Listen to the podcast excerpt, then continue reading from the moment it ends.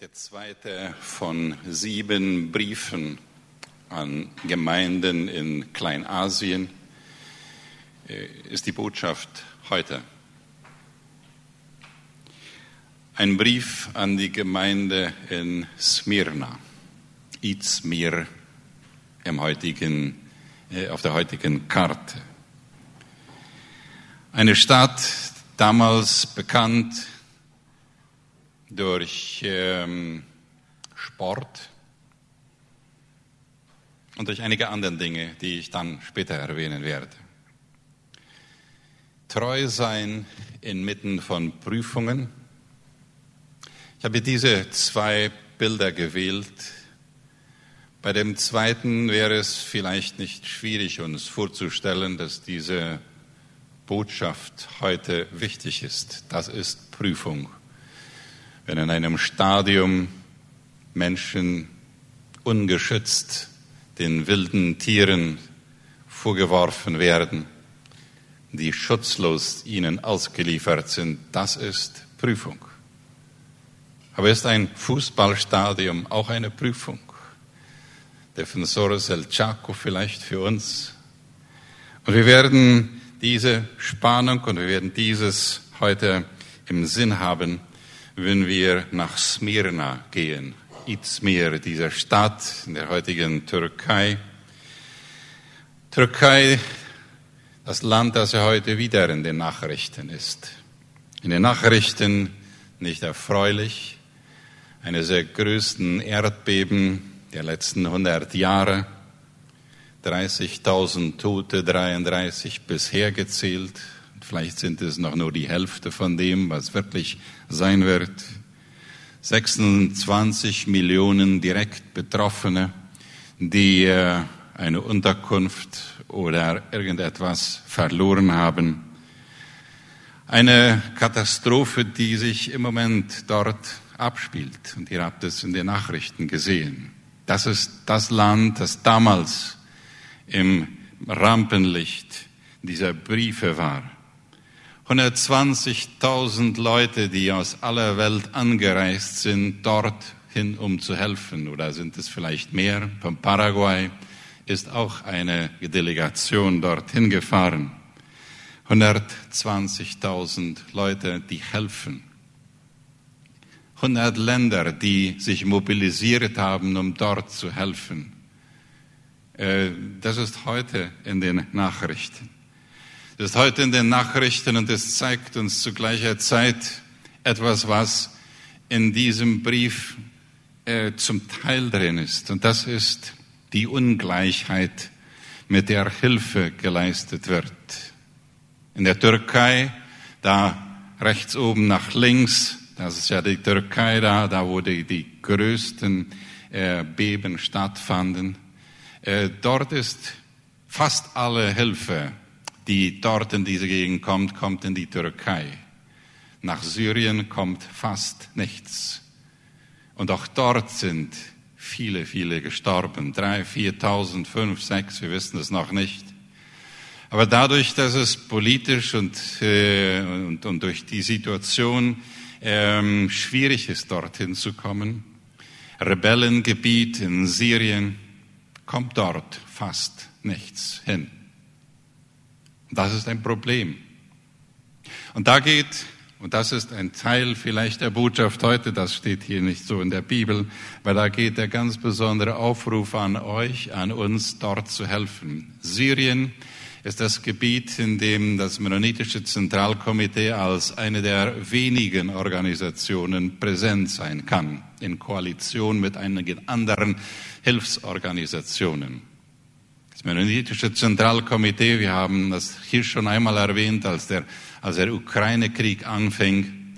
Äh, und es ist sehr leicht für die, die es möchten, beim MCC einfach reinzugehen, Internetseite und eine Spende von 100 Dollar, von 1000 Dollar, von 10.000 Dollar oder was immer ihr wollt, dorthin zu geben. Mittlerweile hat das MCC schon fast eine Million Dollar äh, gesammelt für diese Hilfe und sie sind, sie haben schon vieles organisiert und sie werden dort an Ort und Stelle in der Gegend nördlich von Aleppo äh, sein, um dort äh, Hilfe zu leisten. Für die Leute besonders, die äh, vergessen sind und die ausgegrenzt sind von den großen Politiken, Politiken.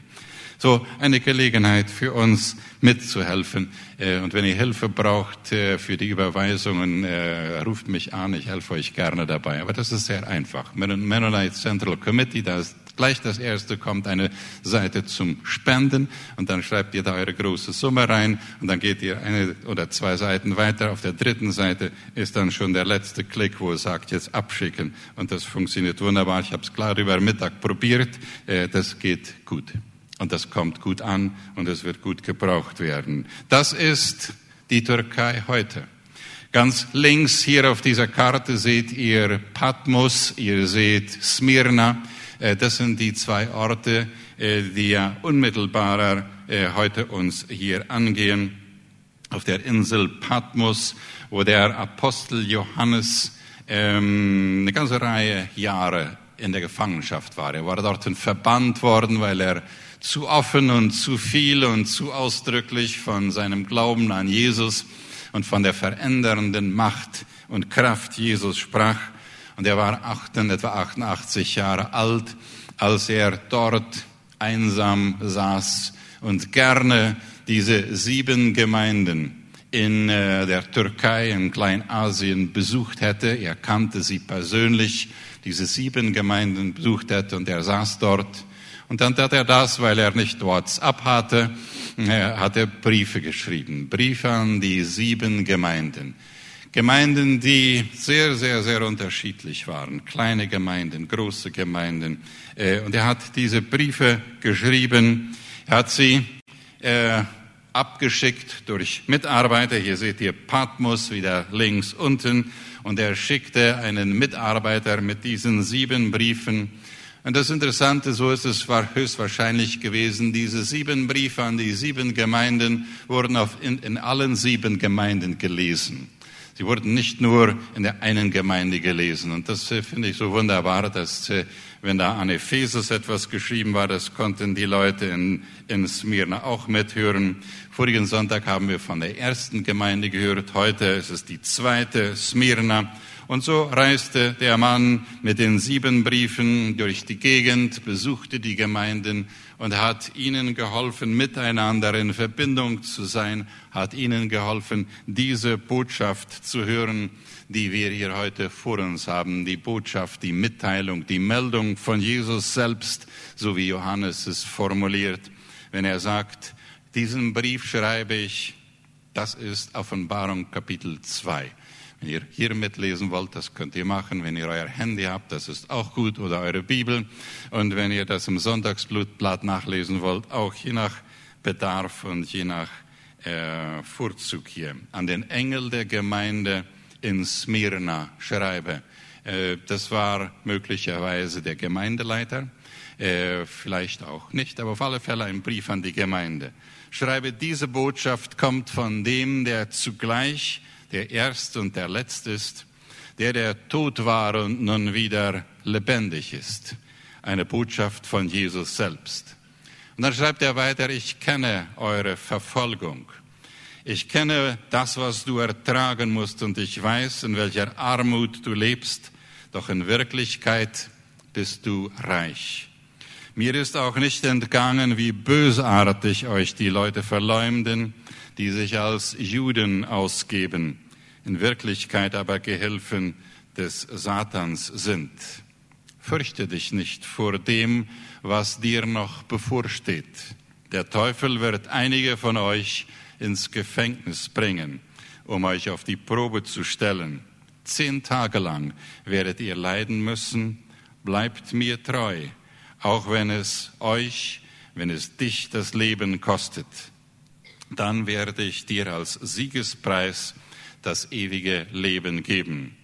Und jetzt das, was ich eingangs schon zitiert habe.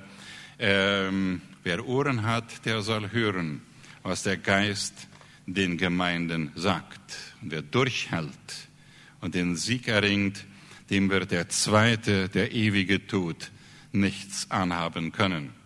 Worte der Bibel Worte, die Johannes an eine kleine Gemeinde schrieb, an eine Gemeinde in einer Handelsstadt, in einer Hafenstadt, einer Gemeinde, die bekannt war für den Wohlstand, eine, eine, einer Stadt, nicht einer Gemeinde, einer Stadt, die bekannt war für ihren Wohlstand, die weitgehend durch Handel und durch ähnliche Aktivitäten kam. Nicht ungewöhnlich für uns und nicht sehr weit von dem Denken von vielen von uns entfernt. Viele von uns sind ja im Bereich des Handelns tätig. Kaufen, verkaufen. Und in dem Sinne, ist eine Gemeinde, in der viele von uns sich vielleicht zu Hause gefühlt hätten, fast 2000 Jahre zurück.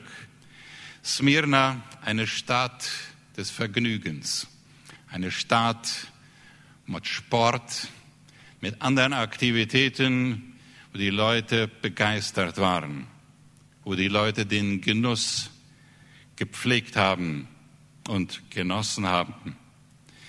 Eine Gemeinde, eine Stadt, die bekannt war durch prächtige Gebäude. Heute nur noch Ruinen, Gänge, Paläste, große Gebäude, Kirchen, die überwiegend verschiedenen Göttern geweiht waren und jüdische Synagogen, eine ganze Reihe davon, die die Stadt prägten.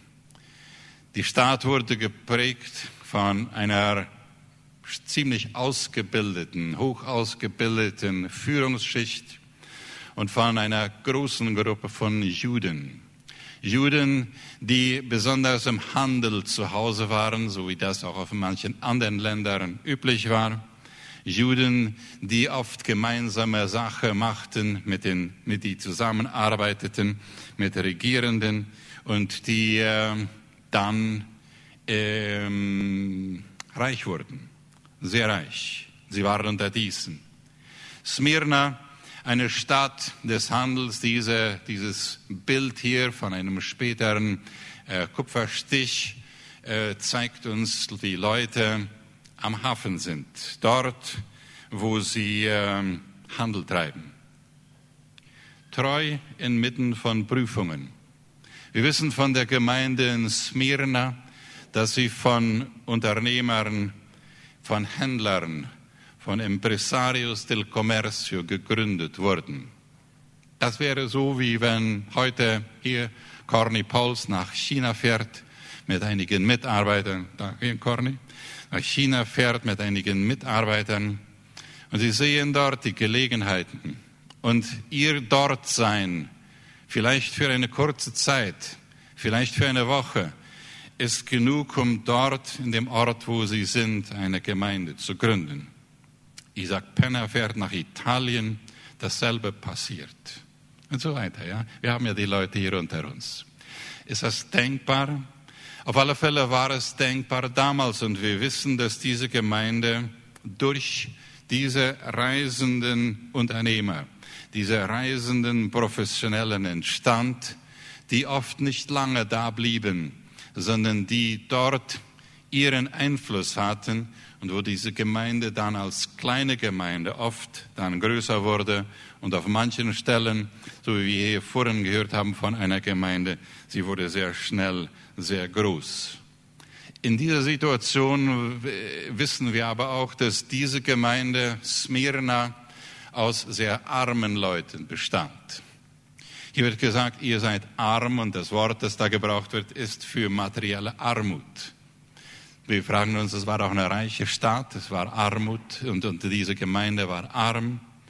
Wir waren Armut inmitten einer Stadt des Reichtums, angefeindet, besonders von den Juden, das wird hier erwähnt, von den Juden, den jüdischen Führern, auch ausgegrenzt von denen, die sich herausgefordert oder in Frage gestellt, ihren Lebensstil, ihre Wirtschaftspraktiken in Frage gestellt fühlten von diesen, dieser kleinen Gruppe, anfänglich dieser kleinen Gruppe von Christen, die treu waren im Leben, im täglichen Leben. Arme Leute, die gegründet, die, die, die, die gegründet wurden oder eine Gruppe, die gegründet wurde durch diese Aktivitäten. Treu sein inmitten von dieser Situation. Treu sein inmitten von Ungewissheit. Treu sein, so könnten wir sagen, treu sei, bleibt treu, sagt Johannes dieser Gemeinde. Bleibt treu eurem Gewissen gegenüber. Auf der Suche nach Gott in einer Situation, in einer Welt, wo die Leute nicht nach Gott fragten, sondern nach dem Reichtum und nach äh, Wohlstand und nach Wohlergehen und nach Genuss. Bleibt treu Christus gegenüber, der, der euch den Weg gewiesen hat zu Gott, der, der euer Erlöser ist. Bleibt treu dem Evangelium gegenüber. Bleibt treu in einer Welt, in der ihr Schwierigkeiten haben werdet, treu zu sein. Bleibt treu in dieser Welt als erneuernde Zeugen, als Menschen, die das Wort Jesu von der Erlösung mitten in diese Welt hineinbringen durch ihr Leben, durch das, was sie sind.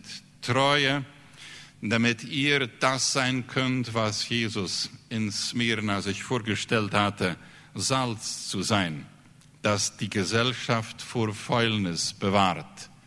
Licht zu sein, das den himmlischen Vater vor Menschen verherrlicht.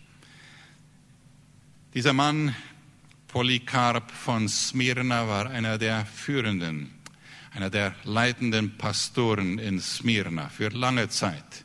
Ein persönlicher Freund, höchstwahrscheinlich von dem Apostel Johannes, ein junger Mitarbeiter von Johannes.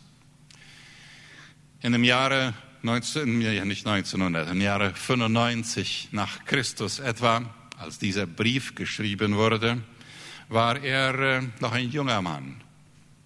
Und er war einer von den jungen Mitarbeitern in Smyrna. Einer von den Mitarbeitern, die treu blieben. Die treu blieben in einer Welt, die es schwierig machten, schwer machten für ihn. Treu, das bedeutet treu bis in den Tod für ihn. Wie können wir Treue messen? Wenn wir Polycarp gefragt hatten, wie können wir Treue messen? Das ist eines der zentralen Worte in diesem Brief, bleibt treu. Wie können wir Treue messen und feststellen, ob eine Gemeinde reich ist, im Falle von Smyrna inmitten der Armut? Ob wir reich sind in diesem Sinne, wie Johannes es hier meinte. Vielleicht ist es die Antwort auf drei Fragen, die Polycarp uns vielleicht gestellt hätte, wenn wir ihn gefragt hätten.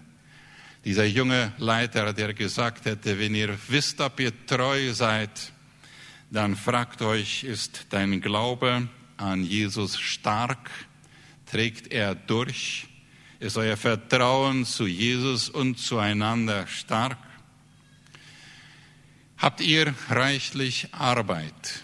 Und Arbeit habe ich hier in Anführungsstriche gesetzt. Und es ist ja diese Arbeit, die so vielfältig ist. Die Arbeit als Unternehmer, als Lehrer, als Arzt. Und dann die Arbeit, die wir haben, wenn wir eine Predigt vorbereiten. Und wenn du dich vorbereitest, mit einem Mitarbeiter zu reden, mit einem Angestellten oder einem Chef. Das ist die Arbeit, die reichlich da ist. Und sie wird uns reichlich gegeben, so dass wir manchmal müde werden, wenn wir treu sind. Und die dritte Frage, die Polycarp uns wohl gestellt hätte, wenn wir fragten, was bedeutet es, wenn Johannes schreibt, bleibt treu. Hätte vielleicht gesagt, sind eure geistlichen Kinder zahlreich? Dort, wo ihr täglich seid, sie werden, werden da Kinder des Glaubens geboren, sind sie zahlreich. Und in dem Sinne ist es wieder neu wichtig, wahrscheinlich dieses Bild zu sehen, dass äh, irgendwann um 1000, um, um 155 ähm, ein, eine, eine Situation darstellt. Vielleicht war der, der in der Mitte steht, da in der Mitte von diesen vergraulten Christen, die Angst haben und doch treu sind. Vielleicht war das Polycarp von Smyrna, der kurze Zeit bevor dieses Foto gemacht wurde, ihr wisst, was ich meine, kurze Zeit bevor er selber getötet wurde, er hier vor dem Statthalter stand, Quadratus, schöner Name, nicht wahr? Und gesagt wurde, wo er gesagt, wo ihm gesagt wurde, verneine deinen Glauben, sage deinem Glauben ab, und dann wirst du nicht getötet werden. Er war damals über 80. Wo er sagte, wie kann ich diesem Herrn, den ich jetzt über 60 Jahre diene, wie kann ich ihn absagen? Und dann hat er in seiner Furchtlosigkeit, und er war über 80, und er hatte nicht mehr menschlich gesehen viel zu verlieren. Dann bot er diesem Quadratus an, wenn du möchtest, ich kann dir einige Lektionen geben in christlicher Lehre, wenn du dich solltest bekehren wollen. Biete dir das an. Können wir zusammen essen. Äh, das ist, was die Geschichte von ihm lehrt. Quadratus hat nicht angenommen. Und die Anklage gegen diesen Polycarp er hätte sich auch verstecken können. Er hätte fliehen können. Er wurde verurteilt. Er wurde hingerichtet. Er wurde hingerichtet vor einer Menge von johlenden Juden, Heiden, Andersgläubigen. Und sie haben sich daran gefreut. Und als das Feuer nicht schnell genug war, um ihn zu töten, kam ein ganz begeisterter und hat ihm ein Schwert durch das Herz gejagt. Das ist die Gemeinde, von der an die dieser Brief gerichtet ist. Dieses Ereignis von Polycarp war 50, 60 Jahre später. Aber es ist diese Gemeinde, die dort anfing, die dort anfing und dieses Wort hörte, treu sein inmitten von Prüfungen. Fürchte dich nicht.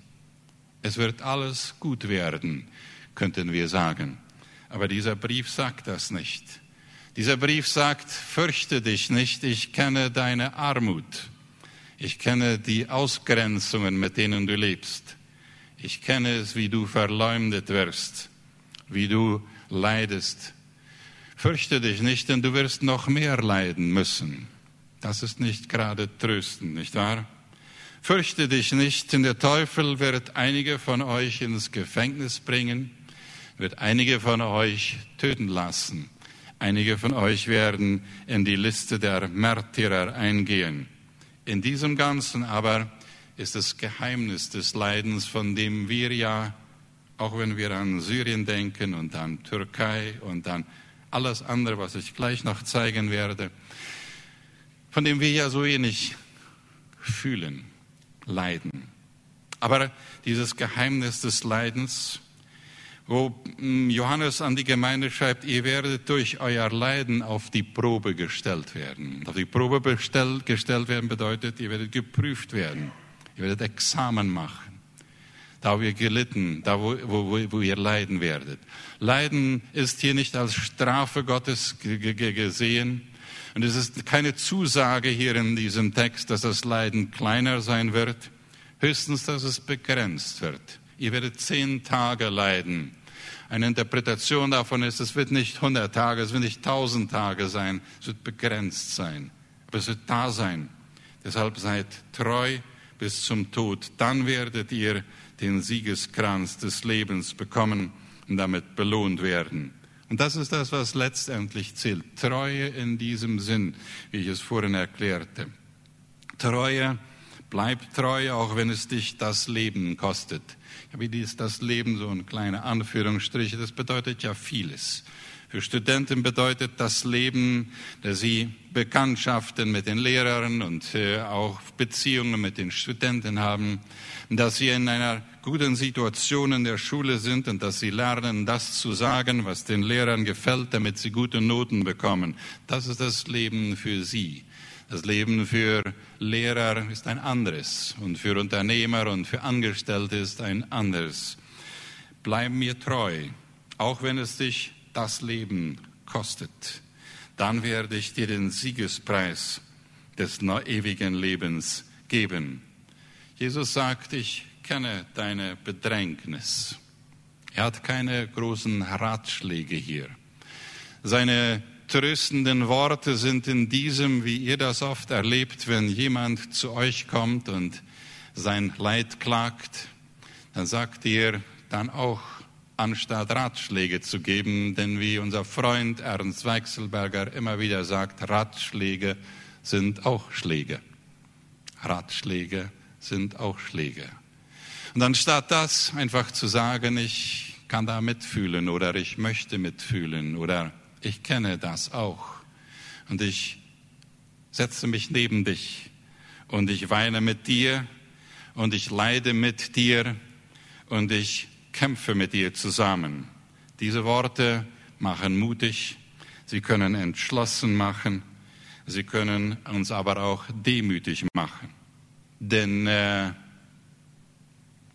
wer kennt wirklich die Not des anderen? Und zu dir, wenn du in der Situation bist, sagt Jesus vielleicht auch heute, ich kenne dich und deine Situation. Wie viele Leute sind wir hier zusammen heute? 200, 300? Eine gute Gruppe. Ich kenne deine Situation. Ich nicht, aber Jesus. Und das allein ist ermutigend. Ich weiß um dein Ergehen. Und wenn wir das spüren, diese Worte, die, die Jesus durch Johannes an die Gemeinde, eine leidende Gemeinde in Smyrna sagte, wenn wir das spüren, dann können wir wahrscheinlich öfter um uns schauen und sehen, wo sind andere Menschen, die ähnlich leiden wie wir. Und wenn wir dann mit ihnen reden, dann werden wir immer wieder ein horchendes Ohr haben, ein hörendes Ohr, so wie Johannes es sich erbeten hat. Gib mir ein hörendes Ohr. Gib mir ein Ohr, das dich hört wo wir einander hören. Ich weiß um dein Ergehen. Wie oft erlebt ihr es, wenn jemand euch etwas aus seinem Leben erzählt und aus seiner Not, dass ihr dann gar nicht wirklich zuhört, nur anfangt über das zu denken, was ihr erlebt habt. Und, wenn so, und sobald der Gesprächspartner dann eine kurze Pause macht, dann fangt ihr an, von eurem Erlebnis zu erzählen. Kennt ihr das? Ich kenne das. Und ich ertappe mich immer wieder dabei. Und ich versuche zu lernen, dieses zu sagen, ich kenne dich und deine Situation wirklich, wirklich. Und da sich im Hören zu üben, in dem, was die Sendschreiben, diese sieben Briefe alle sagen, dieses Aufeinander hören, auf Gott hören, auf den anderen hören. Ich kenne dich und deine Situation. Das sagt Jesus zu dir. Und da sagt er dann zu mir und er sagt, und so wie ich deine Situation kenne, lerne die Situation von anderen kennen. Und wenn sie arm sind, dann verstehe sie. Und wenn sie reich sind, dann auch. Ist das nicht genug? Ist das nicht ermutigend und tröstend? Wo wie jemand sagte, deine Tränen, wie äh, deine Tränen auf die Erde fallen. Und dann steigt der Klang ihres Aufpralls zu Gott empor und erreicht sein hörendes Ohr. Deine Tränen fallen auf die Erde und dann steigt der Klang ihres Aufpralls zu Gott empor und erreicht sein hörendes Ohr. Ein tröstendes Wort für die Gemeinde in Smyrna damals.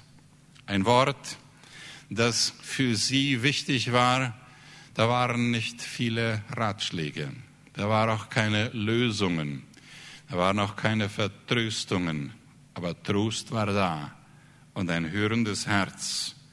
Ein hörendes Herz, wo all diese, die hier rot und orange sind, es immer wieder brauchen.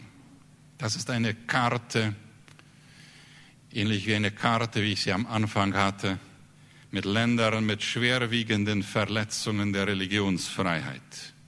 Da, wo Diskriminierung da ist, da, wo Verfolgung da ist. Ich war wieder überrascht, wie viele es sind.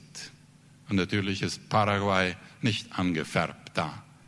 Wir wissen, kaum, wovon die Leute reden, außer denen, die sehr alt sind unter uns. Nein, hier ist keiner, der in Russland damals Verfolgung erlebt hat. Die sind schon gestorben oder im Pflegeheim, so wie meine Mutter. Aber hier haben wir das Bild von den vielen Gemeinden, von tausenden Gemeinden, die hier entstehen in diesen Ländern, so wie die Gemeinde in Smyrna. Und die sich freuen, wenn sie Briefe bekommen von den Johannes auf, viele, auf vielen Stellen. Und wo sie das Wort gesagt bekommen, ich kenne dein Leiden, ich kenne dich. Und ich bin dankbar, dass ich nicht leiden brauche, aber ich will mit dir zusammen vor Christus kommen. Das ist der Brief an Smyrna, ein Brief, von Johannes, bevor es WhatsApp gab. Eine Gemeinde, die durch Handelsunternehmer entstand, die von einem Pastor geleitet wurde, der in der Verbannung seinen Tod fand. Eine Gemeinde, die sagte, weniger ist mehr. Eine Gemeinde braucht nicht groß sein, um Einfluss zu haben. Arm und klein sein ist oft ein Mittel, eine Art, effektiv zu sein, um durchzuhalten, trotz allem, in allem, wo wir dann sagen können, mit diesem Brief des Johannes, äh, Jesus hat das erste und das letzte Wort. Wer Ohren hat, zu hören, der höre, was Gott den Gemeinden sagt, was er dir sagt und was er uns aufträgt. Das ist das Wort für heute. Ich lade euch ein, zum Gebet aufzustehen. Himmlischer Vater, auf deine Worte wollen wir hören. Worte, die in einer Situation geschrieben und gesagt wurden, die nicht leicht war. Worte, die für uns manchmal unverständlich sind, weil die Situation unsere so anders ist. Doch hast du Worte für uns aus diesem Brief. Das, was jeder gehört hat. Lass es Frucht bringen. Dafür danken wir dir. Und nun, Herr, segne euch und behüte euch, wenn ihr von hier weggeht. Er lasse sein Angesicht über euch leuchten. Schenke euch seinen göttlichen Frieden. Amen.